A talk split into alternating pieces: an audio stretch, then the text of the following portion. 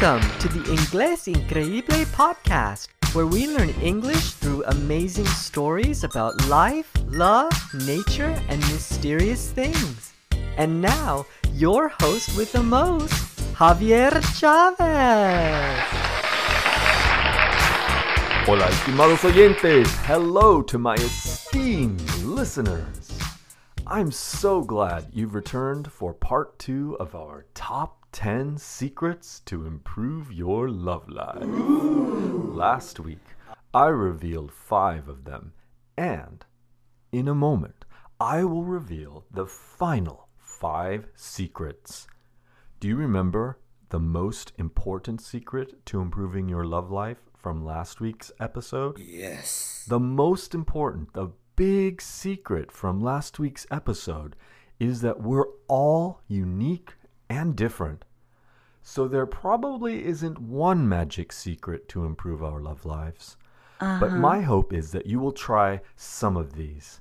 Try the ones that call to you. Yes. Try the ones that you feel in your heart. Uh-huh. In English, we also say trust your gut. Directamente significa confiar las tripas. Y también trust your gut significa confiar su instinto o su intuición. Well, in any case, I hope you try something fun and new to spice up your relationship and make it more romantic and exciting. Stay tuned for the conclusion of our countdown of the top 10 secrets to improving your love life.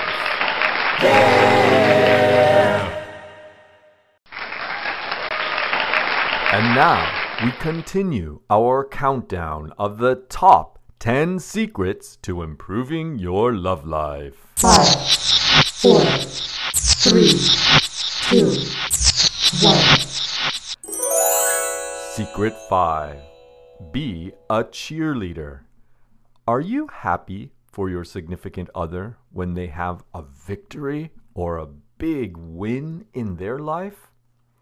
A study in the Journal of Personality and Social Psychology found that the more positively you react to your significant other's achievements and accomplishments, the better your relationship. You will feel a closer bond if you celebrate the little things and the big things. Things like making a special dinner, fixing the sink, a promotion at work, getting a new client, or completing a class. So, if you want an even better relationship, you need to be your significant other's cheerleader. In English, a cheerleader es una porrista o animadora al equipo, but we also say we are a cheerleader when we cheer people we love and support. Es como vítores o ovaciones. To cheer on your beloved, you might say, Good job, or I'm so proud of you. I knew you could do it. Well done, or You're the best. Secret 4 No text fighting. Have you ever had a fight with a significant other via text? Couples that fight over text have more unhappiness and a lower quality relationship than couples who don't. Couples who have face to face conversations are happier and have higher quality relationships. Secret 3 Watch movies and talk about it. Do you like to watch movies and talk about them with your significant other? Couples who watch movies about relationships together, then talk about them, had a divorce rate that was half the rate of couples who didn't. A study in the Journal of Consulting and Clinical Psychology says that when couples talk about these relationship focused movies together, they develop a better idea of what is right and wrong in a relationship. They also think of ways to solve relationship problems. Secret 2 Share chores. Chores, o que hacer es o tareas de hogar, can be a great way to show your significant other that you value working as a team. Do you feel like household chores are shared equally between you and your significant other? A study from the University of California, Los Angeles, followed couples over a four year period. And guess what? Couples that shared chores evenly were happier than those who didn't. I imagine this assumes both partners are working out of the home. If only one partner is working out of the home and the other is not, then that should be considered. Secret 1. The last secret in our top 10 countdown is know how you want to be loved. I believe this is one of the greatest ways to be loved and to show love. What is your love language? And what is your significant other's love language? This is how you want to be loved. I believe in this so much that I did an entire podcast about this.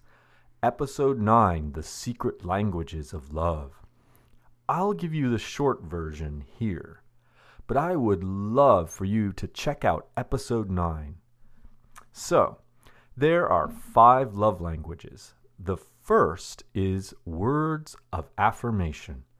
This is when you are a cheerleader for your significant other. The second is quality time.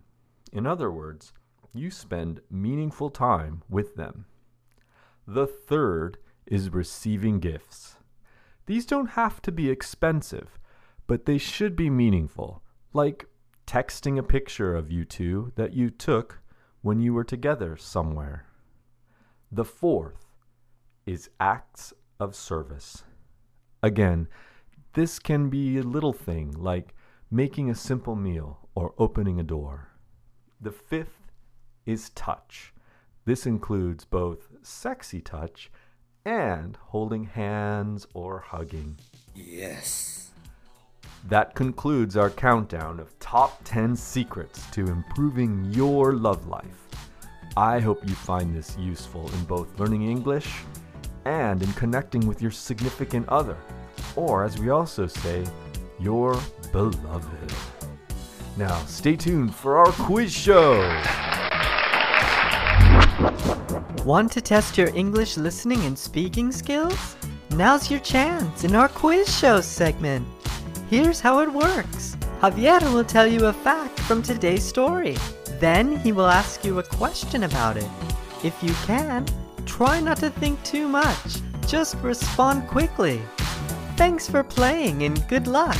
Now, back to our host with the most, Javier Chavez. All right, here we go with the quiz show.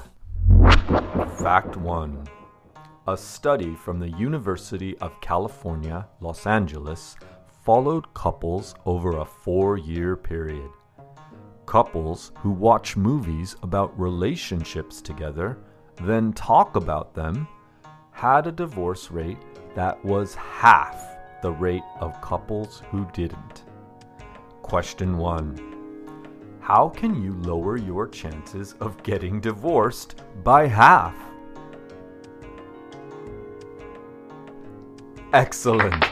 You can watch movies about relationships together, then talk about them.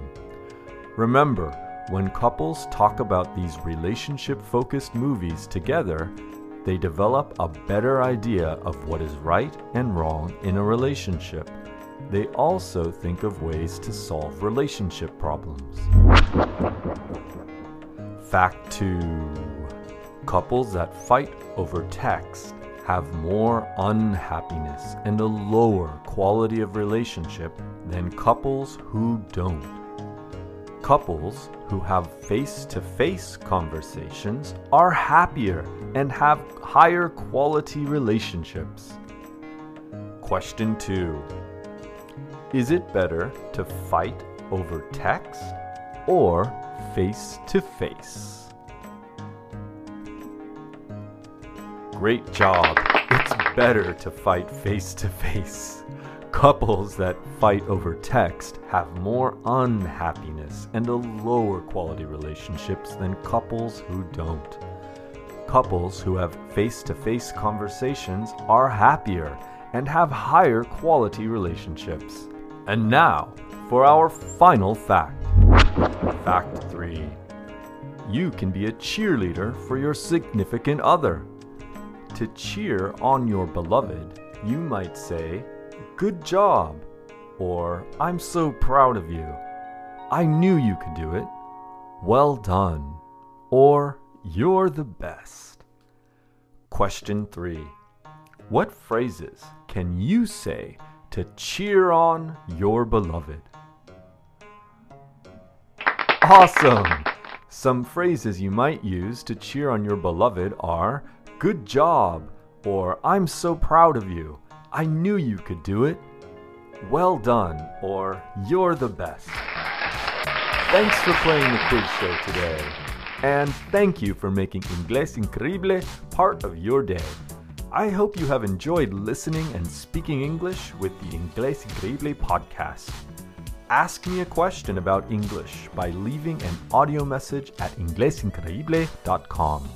We might feature your question on an upcoming podcast or video. Please support us. Follow the Inglés Increíble podcast on Spotify. Subscribe on iTunes. Give us a great review and five stars. Visit inglesincreíble.com for more high quality resources for learning English. See you soon and have an amazing day. Thank you. You are awesome.